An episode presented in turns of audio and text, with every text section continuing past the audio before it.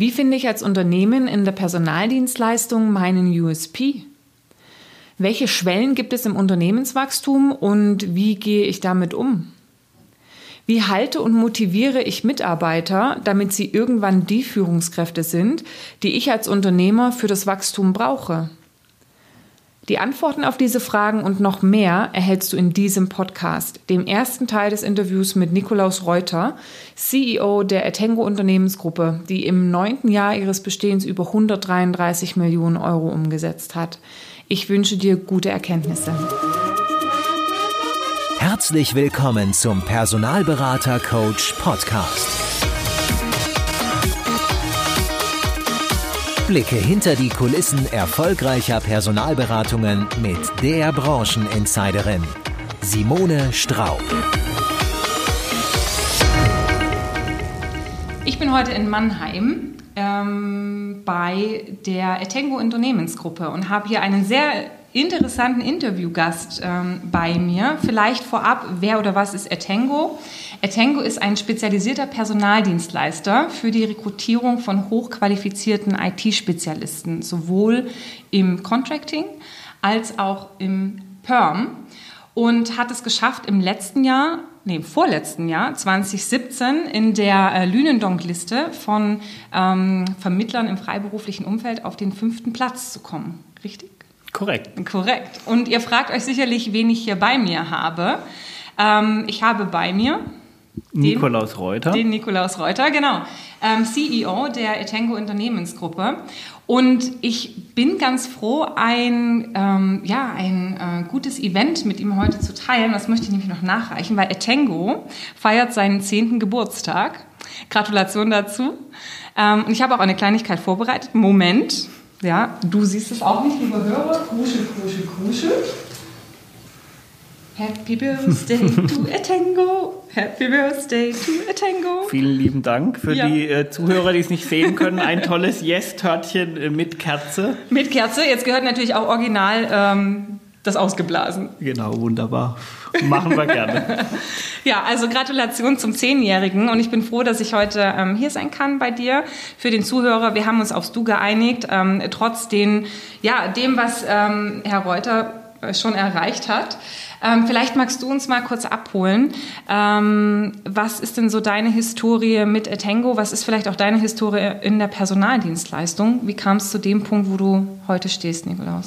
Ja, klar, gerne. Vielleicht noch mal ganz kurz zurück zur Historie. Ich feiere persönlich am äh, 3. April mein Elfjähriges bei, bei und mit Etengo. Ah. Aber das ist durchaus schon korrekt, weil ja. wir, wir nehmen immer als Gründungsdatum oder als Entstehungsdatum tatsächlich, als wir angefangen haben, äh, sozusagen uns mit Etengo zu beschäftigen und gar nicht so sehr den Startzeitpunkt auf dem deutschen Markt. Da war der 9. Januar 2009. Ähm, aber wunderbar, wir feiern trotzdem immer gerne, immer gerne Jubiläen um Geburtstag. Ja. Aber wir sind tatsächlich ähm, zehn Jahre am Markt tätig und das ist auch noch gar nicht so lange her. Und ich bin elf Jahre mit Etengo zugange. Und äh, die, die, die Gründungsgeschichte ist ja, glaube ich, hinlänglich im Markt, zumindest den Feinschmeckern bekannt, die sich schon mit uns beschäftigt haben. Ähm, ich komme klassisch aus dem BWL-Umfeld, habe aber nicht gleich den Weg ins Studium gefunden, sondern bin über eine klassische Berufsausbildung erstmal eingestiegen, habe mhm. das große Lebensglück gehabt, bei einem richtig tollen englisch-amerikanischen Unternehmen zu landen, der damaligen Smith Klein Beecham. Die hat dann in meiner Zeit, als ich dort die Ausbildung gemacht habe, fusioniert zu GlaxoSmithKline. Damals die Nummer drei auf dem Weltmarkt, was Pharmaprodukte und Präparate anging und hatte einen richtig tollen Chef, der mir schon ganz früh wahnsinnig viel zugetraut hat. Hat mir große Schuhe angezogen, wo ich mal einige Blasen auch gelaufen habe. Aber da war die Lernkurve natürlich für diese jungen Lebensjahre enorm. Und dieser besagte Chef, Heribert Voss übrigens, hat dann irgendwann zu mir gesagt, ähm, du musst raus, du musst noch studieren, weil sonst wirst du dich an irgendeinem Punkt in deiner Karriere ärgern, weil du auf so eine unsichtbare Glasdecke stoßen wirst und es wird äh, deine Karriere behindern. Mhm. Und dann ist so ein, es war ein schwieriger Abnabelungsprozess. Ich hatte tolle Projekte, tolle Kollegen, war in einem tollen Unternehmen, war damals schon mit 20 Jahren international unterwegs, habe teilweise mein Büro in London gehabt. Das war wirklich sehr sehr cool, äh, offen gesagt. Und dann fällt einem der Schritt nochmal zurück in ein Studium ohne so ein Einkommen, das ich zu dem Zeitpunkt hatte, durchaus schwer, habe es aber ja. trotzdem getan, bereue es auch nicht, weil es wirklich super wertvoll war. Und ich finde auch nach äh, oder eben in der Rückschau kann ich das eigentlich jedem nur empfehlen, erst eine gewisse Erfahrung zu sammeln und dann nochmal die akademischen Wein obendrauf zu setzen, weil man das natürlich ganz anders versteht. Man hat einen ganz anderen Bezug zu dieser Praxis. Dann hatte ich äh, ähm, auch wieder Glück in meinem Leben oder vielleicht ein paar offene Türen, früher gesehen als andere, habe mich sehr gut verstanden mit einem meiner wichtigsten Professoren, war äh, sein Assistent an seinem Lehrstuhl und wir haben dann, äh, bevor ich überhaupt mein Diplom in Händen hielt, tatsächlich eine Unternehmensberatung zusammen gegründet. Die war auch sehr oder ist bis heute noch sehr erfolgreich. Wir haben schnell wirklich tolle DAX-Mandate bekommen, von der Daimler angefangen den Lufthansa und Kollegen. Und äh, da hatte ich ähm, die große Freude, dass ich eigentlich sehr viel kennenlernen durfte, viele verschiedene Fälle in tollen Unternehmen mit ganz unterschiedlichen Branchen Kontakt hatte. Auch wieder eine sehr, sehr hohe Lernkurve. Wir haben uns dann irgendwie im äh, entzweit, äh, weil sich die Lebenswege auseinanderentwickelt haben und mhm. auch einfach äh, die Vorstellungen irgendwann nicht mehr gepasst haben. Und dann kam ich durch Zufall auf die Hayes in Mannheim, habe mich da beworben auf eine Stelle im Bereich Market Research, ähm, im, im Bereich Marketing angesiedelt, auch so ein bisschen mit Thema interne Unternehmensberatung oder interne Beratung und habe so in, in Tiefe des Personaldienstleistungsgeschäfts nochmal kennengelernt. Ich kannte es schon wenig, weil einer unserer Unternehmensberatungskunden war die DIS AG. Mhm. Da haben wir Konzepte entwickelt zur Mitarbeiterbindung im äh, Temp-Geschäft, also klassische Arbeitnehmerüberlassung. Ich kannte das schon wenig, aber ehrlich gesagt, das Contracting-Geschäft auch in einer Couleur, wie es die Hayes macht und andere, die führend sind, habe ich richtig mit der Hayes kennengelernt. Habe einen ehrentollen Markt vorgefunden, der mich echt interessiert hat. Und dann kam eins zum anderen und daraus ist die Etengo entstanden, die ich ja zusammen mit Dieter Dürr dann 2009 an den Markt geführt habe. Okay, das war jetzt so dieser, also ne, das Leben bis dato ist natürlich alles sehr, sehr spannend, aber dieser kleine spannende Prozess von, ähm, ich arbeite bei Hayes und entscheide mich jetzt ein Unternehmen zu gründen, was auch in der Personaldienstleistung äh, unterwegs ist, ist ja jetzt im Schnelldurchlauf genommen. Ähm, wie kam es zu dieser Idee? Also woher kam die Inspiration und was ist in dem Zusammenhang vielleicht auch die Vision, was wolltest du oder willst du anders machen ja. mit deinem Unternehmen? Ah, die Gründungsidee ist eigentlich ganz einfach. Ich bin, wenn man lange in der Unternehmensberatung war und auch mit Unternehmensberatern erster Garde zusammengearbeitet habe, das konnte ich zum Glück, eine McKinsey, eine Boston Consulting, eine Roland Berger, die wirklich echte Strategie machen und richtig tolle Mehrwerte, mhm. dann lernt man da sein Handwerkszeug und was für mich nie in Frage käme, ist leider der Klassiker der Personaldienstleistung, eine reine MeToo-Gründung. Mhm. Da draußen gibt es ja unendlich viele Klone und ich glaube, wenn man mal ehrlich ist, ich würde so tippen, 70 Prozent des deutschen Personaldienstleistungsgeschäftes, wie es heute ist, geht irgendwie auf die Ursuppe Hayes zurück. Zumindest in Deutschland. Okay. Ja, okay. Ähm, und das wollten wir überhaupt nicht tun. Also so irgendwie eine billige MeToo-Kiste, wo man keinen äh, wirklichen Nutzen und Mehrwert und keinen äh, Differentiator, wird man im Englischen sagen, also ein Unterscheidungsmerkmal, ein USP erkennen würde, das kam überhaupt nicht in Frage. Zusammengekommen sind der Dieter und ich ehrlich gesagt ähm, über diese Frage, wie wird sich der Markt weiterentwickeln? Werden die Kräfteverhältnisse und die Machtverhältnisse sich im Zeitverlauf ändern? Und wenn man sich da damals schon Ländermärkte angeschaut hat, wie Australien, Kanada, USA, aber auch teilweise England, mhm. dann waren diese Märkte in einem komplett anderen Reifegrad ja. schon unterwegs ja. als der deutsche. Und ich saß ja nun mal bei Hayes auch sozusagen am mit, mit, mit meinem Ohr auf der Schiene, wie die Zufriedenheit von Kunden und ähm, äh, Kandidaten oder, oder Freelancern war. Und der Unmut war gerade mit Blick auf das damals übliche Vertragskonstrukt ähm, sehr groß. Also sprich, der, der, der Freelancer weiß überhaupt nicht, was bezahlt der Endkunde am Ende des Tages, wie viel äh, verleibt die Hayes oder jemand anders. Äh, jeder andere Personaldienstler hat es damals auch so gemacht. Wie viel verleiben die sich ein für ihre Dienstleistung? Behalten das ein. Und ähm, da gab es großen Unmut. Und wir sind dann durch Zufall tatsächlich auf diese altbewährte Mechanik des Open Books gekommen. Die haben ja nicht wir erfunden, ja. sondern die hat äh, ihren ersten Antritt in einer ganz anderen Branche gehabt, nämlich zwischen Automobilherstellern und Automobilzulieferern, die einfach erkannt haben, hm. wir brauchen einander, wir haben eine symbiotische Verbindung. Und wenn der Daimler salopp gesagt keine Autos mehr produziert, dann verkaufe ich als Autoradio Becker oder als VDO Cockpit-Hersteller eben keinerlei ähm, Cockpits oder Autoradios. Also muss man doch miteinander gemeinsam in die Zukunft gehen. Und das haben wir übertragen auf das Freelancer-Geschäft und ich glaube, man kann rückblickend sagen, jetzt nach zehn respektive elf Jahren, das scheint ganz gut gelungen zu sein. Angekommen zu sein. Also du sprichst mir tatsächlich aus dem Herzen und Me Too habe ich jetzt tatsächlich das Wording so in Bezug auf diesen Faktum habe ich tatsächlich noch nicht gehört, aber ich nehme genau das wahr, ne, dass die Berater sich ausgründen und sagen, okay, das, was die können, kann ich auch und ich kann mir dann sozusagen den Umsatz einfach auch in die eigene Tasche stecken und dann macht man sich gar nicht so groß Gedanken dazu, ähm, was ist eigentlich ja, der Nutzen? Was ist mein Verkaufspunkt? Wo kann ich einen Mehrwert hinzufügen? Und wo sind wir auch anders wie die anderen? Ja? Ich glaube, man gibt sich da auch zu einfach zufrieden mit diesem, okay, Personaldienstleistung ist Personaldienstleistung ist Personaldienstleistung. Also warum sollen wir uns großen Kopf machen, uns darüber Gedanken zu machen? Es ist sowieso ein People-Business und so werden die Unternehmen ausgegründet und es fällt dem, dem, dem Endkunden vielleicht auch immer schwerer, das zu unterscheiden.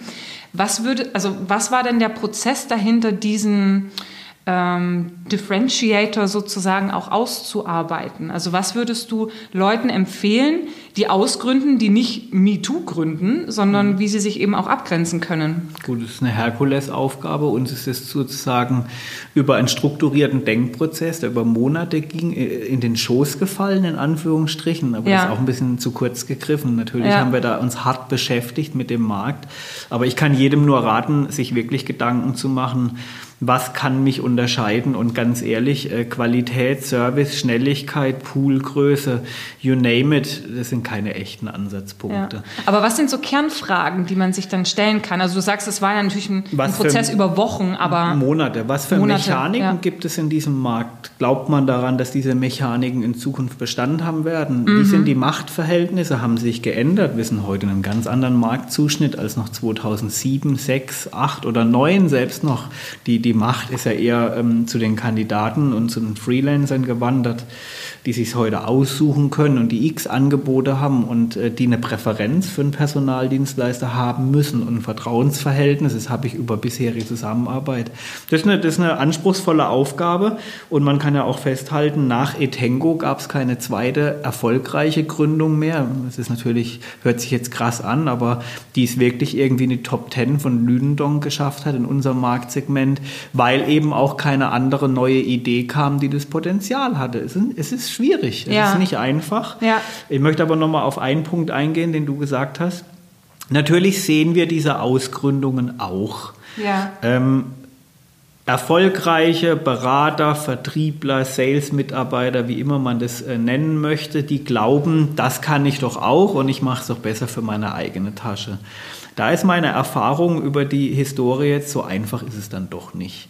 Ich habe viele kluge Köpfe gesehen, erlebt, begleiten dürfen, die an irgendeinem Punkt genau das gedacht haben. Das kann gut gehen, muss aber nicht. Mhm. Ähm, weil man unterschätzt oftmals den Faktor, den einem so ein Unternehmen mit so einem Rundumpaket gibt. Plötzlich muss ich mich eben um Fakturierung, um Einholen von Offen- äh, oder Außenständen kümmern. Ich muss mich um Marketing kümmern, bin aber eigentlich eher der Vertriebler. Und die Leute unterschätzen oftmals diese ganzen Rundum-Funktionen und Rundum-To-Dos, die aber zu einem insgesamt funktionierenden Geschäftsmodell gehören. Mhm. Und deswegen muss ich sagen, sehe ich eigentlich eher mehr Misserfolg als Erfolg. Ja, mhm. Also nur weil man ein guter Vertriebler oder ein guter Recruiter ist, heißt es noch lange nicht, man ist ein guter Unternehmer, der das zu einem echten, nachhaltigen Unternehmenserfolg führt. Also ich kenne prominente Beispiele, die bei Hayes in höchsten Wein waren und auch bei anderen ähm, ähm, Marktakteuren, die es auf dem freien Markt alleine ohne dieses äh, Biotop und ohne den Mikrokosmos, den sie zuvor hatten, es leider nicht zum Erfolg gebracht haben. Weil sie einfach die Komplexität der unternehmerischen Aufgabe unterschätzt haben. Ja, und weil eben Vertrieb doch nicht alles ist. Das ist sehr wichtig. Ja. Vertrieb und Rekrutierung sind die Herzkammern oder das Herz insgesamt, linke, rechte Herzkammer, so nenne ich das immer gerne, Ja. von so einem Personaldienstleistungsgeschäft. Aber es ist eben noch viel mehr drumherum, was auch entscheidend ist. Ich kann ein ganz toller Vertriebler sein und wenn meine Webseite einfach nach 1980 und Murks aussieht und meine Kandidaten das als ersten Eindruck haben, weil ich glaube, das ist auch völlig in Ordnung, dann spreche ich unter Umständen gar nicht mit super geeigneten Kandidaten, weil die im Vorfeld schon Danke sagen. Ja, okay. Ja gut, da ist natürlich auch eine Wachstumsbereitschaft gefragt von denjenigen, die gründen, auch eine gewisse Offenheit, auch nach rechts und links zu gucken, was gehört eigentlich noch dazu. Und das Spannende ist ja auch, dass sich das im unternehmerischen Weg wahrscheinlich auch ständig verändert. Also es ist natürlich mit den, es gibt ja sogenannte Wachstumsschwellen ja eigentlich auch, die jedes Unternehmen in der Personalvermittlung irgendwo auch wahrnimmt, wo immer wieder auch neue Aufgaben und Herausforderungen auf einem warten. Was sind denn da so Themen, wo du sagst, das habe ich jetzt auch innerhalb des Etengo-Wachstums observiert, das hat, ja, das waren einfach auch Schwellen, die wir gegangen sind. Die nette Formulierung ist Schwellen. Ich nenne das lieber Wachstumsschmerzen. Schmerzen, okay. Das sind wirklich Schmerzen, die man da aushalten muss, insbesondere wenn man, wie bei Etengo das der Fall ist, wir sind ja nicht börsennotiert, wir sind zwar eine Aktiengesellschaft, aber nicht an der Börse notiert, weil wir das nicht möchten. Ja. Wir sind also Inhaber geführt. Der Aktionärskreis umfasst genau drei Personen, die sich schon sehr lange kennen. Und ähm, diese Schmerzen, die erlebt man, wenn man so ein echter Unternehmer ist und nicht so ein angestellter Geschäftsführer, dann erlebt man die sehr, sehr intensiv. Das ist zu vergleichen mit äh, den Ängsten einer Mama, wenn das Kind krank ist und diesen ganzen Etappen und Stufen, die da über diese Lebensphasen hinwegkommen, Einschulung, erster Unfall, whatever. Ähm, das sind echte Schmerzen und ich habe so für mich das äh, System im Nachhinein so ein bisschen erkannt. Das war so alle alle 50er Schritte entlang hatten wir echt erhebliche Schmerzen. So bis 50 Mitarbeiter in der ersten Phase, da ist man noch eine sehr enge Community. Das ist eine, das ist eine eingeschworene Truppe. Da kann man vieles aus der Lameng rauslösen. Da braucht man nicht für alles einen Prozess und da ist alles klar. Jeder kümmert sich um alles und irgendwie läuft's. Ja, ja. Als wir dann die 50 überschritten hatten, da musste man dann schon mal Gedanken machen, auch wie läuft das jetzt mit Poolwägen und wie machen wir das? Dienstwägen wollen da bestellt sein und so. Da kommt schon viel mehr Struktur und so ging uns das an jeder 50er Schwelle, grob gesagt, plus minus Ja. ein paar Köpfe. Ja. Aber jetzt stehen wir ja kurz vor 200 eigenen festangestellten Mitarbeitern und wieder einmal sind wir an der Schwelle, wo wir ebenso im Außenblick betrachtet jetzt ein ordentliches mittelständisches Unternehmen sind. Und so ein mittelständisches Unternehmen hat ganz andere Anforderungen plötzlich wieder zu erfüllen, sei es über die Rechnungslegung, wir sind jetzt müssen Konzernabschluss machen, sei es Controlling, sei es die Ansprüche der Mitarbeiter, was erwarten die von so einem Bürogebäude, von einem Arbeitgeber, wie präsentieren wir uns auf einem Messestand, also alles professionalisiert sich Zug um Zug, aber das fällt einem natürlich nicht immer leicht. Das ist, sind Herkulesaufgaben, das sind auch die Leute, die bei uns in Verantwortung stehen, die zum Glück schon sehr lange den Weg mit uns gehen, wo eine große Historie und Vertrauensbasis da ist. Die machen das super toll. Sonst wären wir nicht da, wo wir sind. Das ist keine Einzelaufgabe oder da steht kein äh, Führer mit irgendeinem Heiligenschein davor, sondern das ist eine Team, ein Teamerfolg von vielen, vielen klugen Köpfen und, und fleißigen Händen. Und ähm, das, äh, man muss sich immer bewusst sein, man kann nicht irgendeinen Prozess mal definieren und den wird man auch noch durchhalten können ähm, oder irgendein Konzept, den wird man nicht durchhalten können, wenn man die dreifache Mitarbeiteranzahl ist. Und man muss immer wieder, ich nenne das bei uns intern tibetanische Gebetsmühle, man muss immer wieder manche Themen aufgreifen, anschauen, passt das noch, was damals gut war oder was Ja. noch vor einem Monat gut war, Ja. muss nicht zwangsläufig für das nächste halbe Jahr gut sein. Und dieser Wille, sich immer wieder neu mit sich selbst zu beschäftigen, sich neu zu erfinden, der muss halt gegeben sein. Weil ich glaube, wenn man dann bei einem Schuh verharren möchte und den nach oben skalieren möchte, dann führt es, glaube ich, zu großen Problemen. Ja, wenn du jetzt die untere Schwelle betrachtest, du hast ja gesagt, die 50er Schritte sind die Herausforderung, wobei ich glaube, am Markt sind wahrscheinlich für viele schon die 20er Schritt eine Herausforderung an sich, ja. Ähm, aber was würdest du denn sagen, wenn man diesen 50er Schritt auch nochmal betrachten? Du hast von Prozessen gesprochen. Was war denn da etwas, was euch dann sozusagen, ja, was einfach eine Veränderung erfordert hat? Naja, das geht schon einher mit, äh, wir müssen mal eine Gehaltsabrechnung machen mit variablem Gehalt und das plötzlich für 25 Vertriebskollegen. Mhm. Bei zwei, drei kann das der Steuerberater noch irgendwie in einem halben Tag nebenbei machen und dann mhm. wird es natürlich schon knackiger. Ne? Mhm. Aber ich glaube, viel, viel herausfordernder als die Prozesse ist es miteinander zu regeln. Ja? Die Aufgabenaufteilung, die Verantwortungsaufteilung, ähm, sich gut zu überlegen, sich nicht zu überadministrieren, aber auch nicht alles laissez-faire Feuerwehr und Larifari laufen lassen, mhm. weil man muss natürlich immer schon die nächsten Schritte und die nächsten Stufen im Blick haben, um überhaupt skalieren zu können. Wenn ich alles auf klein-klein aufbaue und dann sozusagen die Bodenplatte ausgetrocknet und betoniert ist und dann feststelle, ach Gott, ich möchte doch kein Einfamilienhaus bauen, dafür hatte ich aber die Bodenplatte mal armiert und so vorgesehen von der Tragfähigkeit. Mhm. Ich möchte jetzt einen Wolkenkratzer wie an der Fifth Avenue bauen, dann habe ich ein Problem. Da muss ich alles nochmal neu einreißen. Das heißt, man sollte sich ne? schon, man, mhm. ja, man kann es im Prinzip kernsanieren, ja. eigentlich abreißen. Das ist ja. so wie beim Berliner Flughafen, wäre gescheiter gewesen, ihn am Schluss abzureißen, abzureißen und neu zu bauen. Ja. Und man muss sich da schon klar werden, wo möchte man eigentlich hin? Wir haben einen sicher sehr krassen Wachstumskurs gewählt, weil wir aber auch so große Marktchancen in unseren Segmenten sehen, wo wir tätig sind, insbesondere mit unserem Fokus IT. Mhm. Aber es kann super sexy und charmant sein, auch nur bei 20 als Ziel zu verbleiben. Das ist nur ein anderer Sprech. Mhm. Man muss da auch stark nochmal Contracting und, und ähm, das Headhunting-Geschäft unterscheiden. Ein Headhunting-Geschäft mit 20 Mitarbeitern ist ja schon eine Nummer. Das mhm. ist schon was. Im Contracting kann man da äh, äh unter ferner Liefen mitspielen. Da mhm. ist man ein regionaler Akteur, der von keinem DAX-Konzern ernst genommen wird. Es mhm. sei denn, man hat ein paar etablierte Kontakte, wie auch immer. Aber im Gro kann man das leider so pauschal sagen. Mhm. Vielleicht auch zum Glück aus unserer Warte.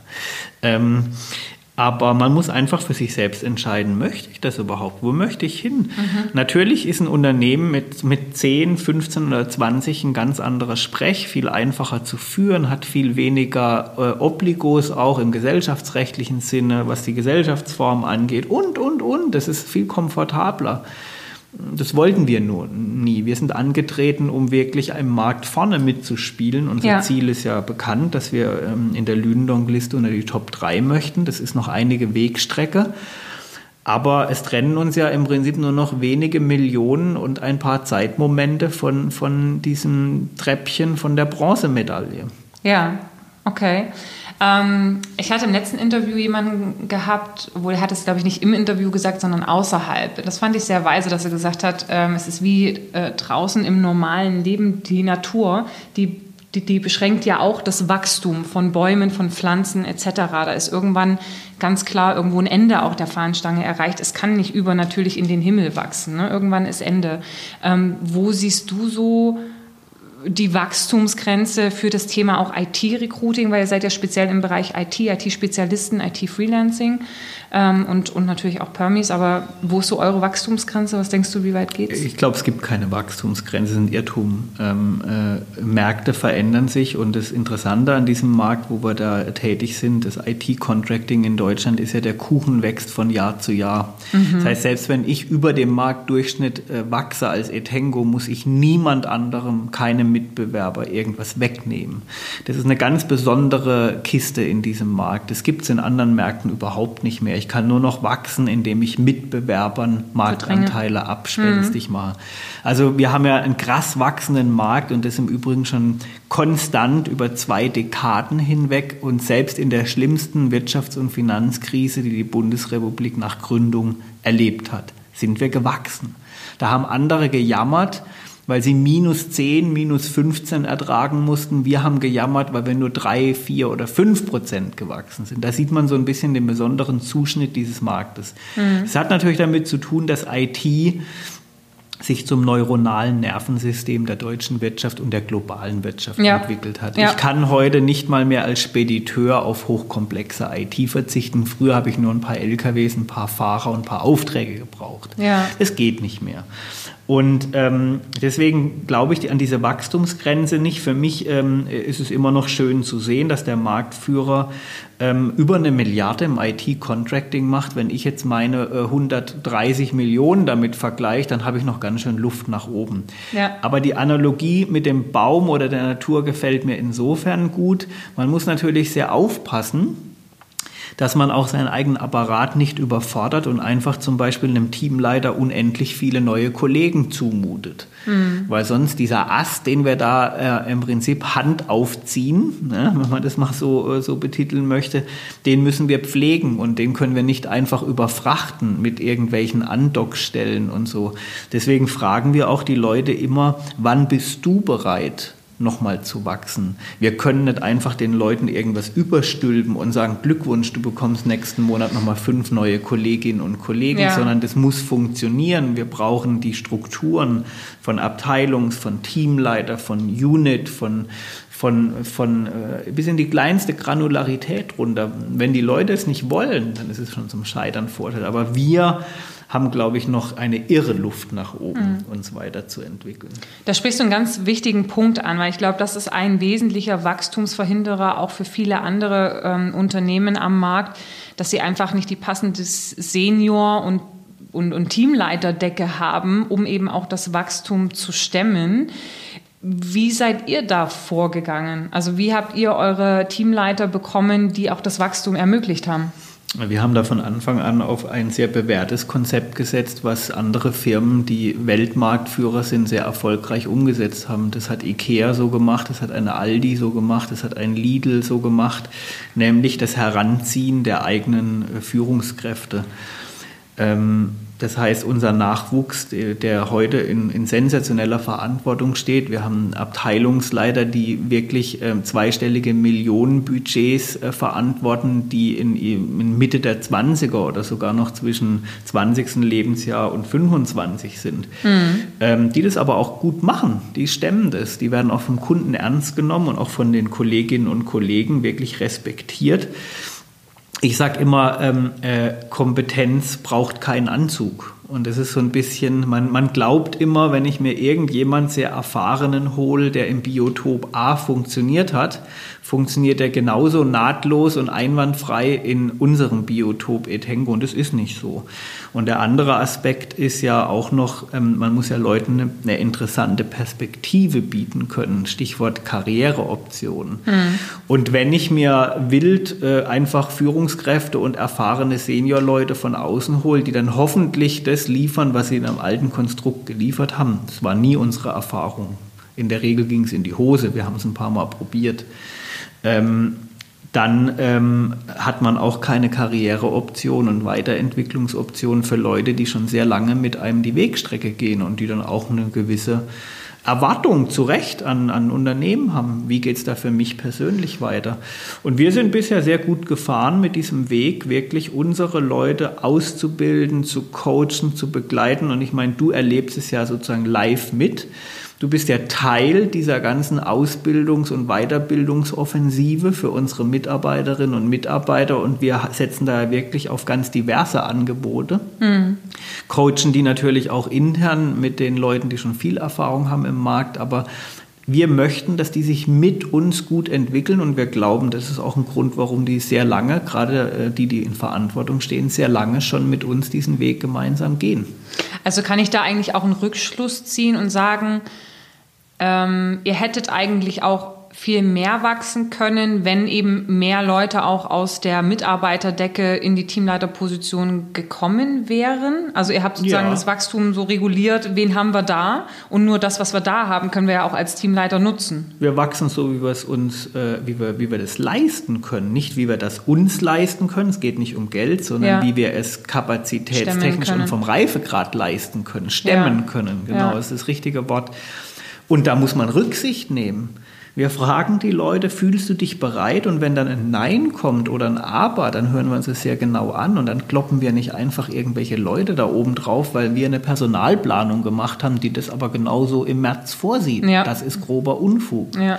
Sondern das ist ja ein Miteinander mit den Menschen, auch bei uns. Und ähm, wir müssen da Rücksicht nehmen. Klar, vereinbaren wir oder planen da gemeinsam. Wir haben natürlich Zielbahnhöfe, wo wir hin möchten in einem Jahr, wo wir, wie wir uns entwickeln möchten, weil wir auch die riesigen mhm. Marktchancen sehen. Man muss ehrlich sein.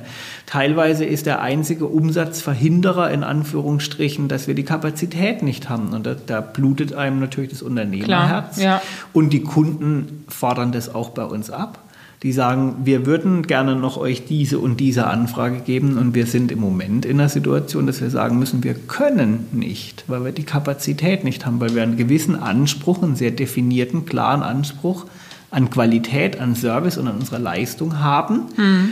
Und dann können wir nicht einfach uns die Reputation, die wir uns über ein Jahrzehnt aufgebaut haben, über irgendwie ein schnelles Wachstum mit irgendwelchen Halbwahnsinnigen, die ein bisschen Personaldienstleistungen verstehen und machen, versauen auf gut Deutsch. Also ihr habt es probiert, habt aber gesagt, das ist für uns nicht der Weg und setzt jetzt 100 Prozent auf eigene Mitarbeiter äh, im Sinne der Führungskraft dann. Ja, wir gucken ja. uns immer mal wieder an, wenn eine interessante Option hereinschneit, ja. aber wir haben aus der Vergangenheit genügend negative Erfahrungen im Gepäck, dass wir eigentlich die Leute, die hier reinschneiden, salopp gesagt, und sagen, wenn ich ja anfange, dann bringe ich dir 15 Kunden mit und 3 Millionen Umsatz. Mhm. Da ist meine Erfahrung, das sind alles Luftnummern. Mhm. Weil natürlich ist es People-Business, aber der Kunde ist auch nicht grenzdebil blöd. Und der Kunde weiß sehr wohl, was er zum Beispiel an einer, äh, an, äh, an einer Westhaus oder an, an äh, einer Gulp hat und dass nicht nur der Mitarbeiter gleich Gulp ist, sondern Gulp viel mehr als nur der Mitarbeiter. Ja. Und das ist halt auch ein Teil der Wahrheit. Und nur weil einer jetzt äh, die, äh, das, das Rennpferd gewechselt hat, heißt es noch lange nicht, dass der Kunde dieses Spiel einfach blind mitmacht, zumal ja da heute Ausschreibungsprozesse dahinter liegen, komplizierte Auswahlprozesse und so weiter und so fort. Ja. Also, oder Rahmenverträge, die Laufzeiten haben.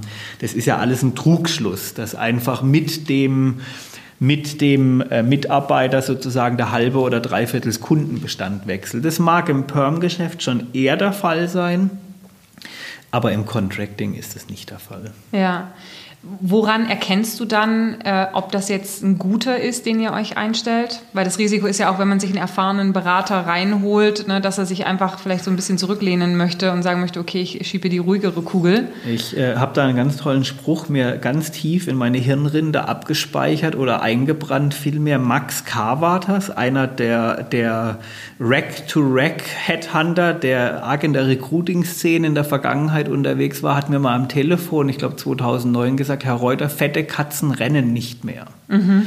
Und da hat er bei Gott recht. Also ähm, wenn jemand mit einer riesigen Gehaltsvorstellung durch die Tür kommt, wenn er mir schon in den ersten zehn Minuten alles erzählt, was er Tolles kann und hat und geschafft hat und wie viele Kunden er mitbringt und was für ein dickes äh, Rolodex mit Visitenkarten er hat, dann sind es für uns eigentlich eher ganz krasse Warnsignale.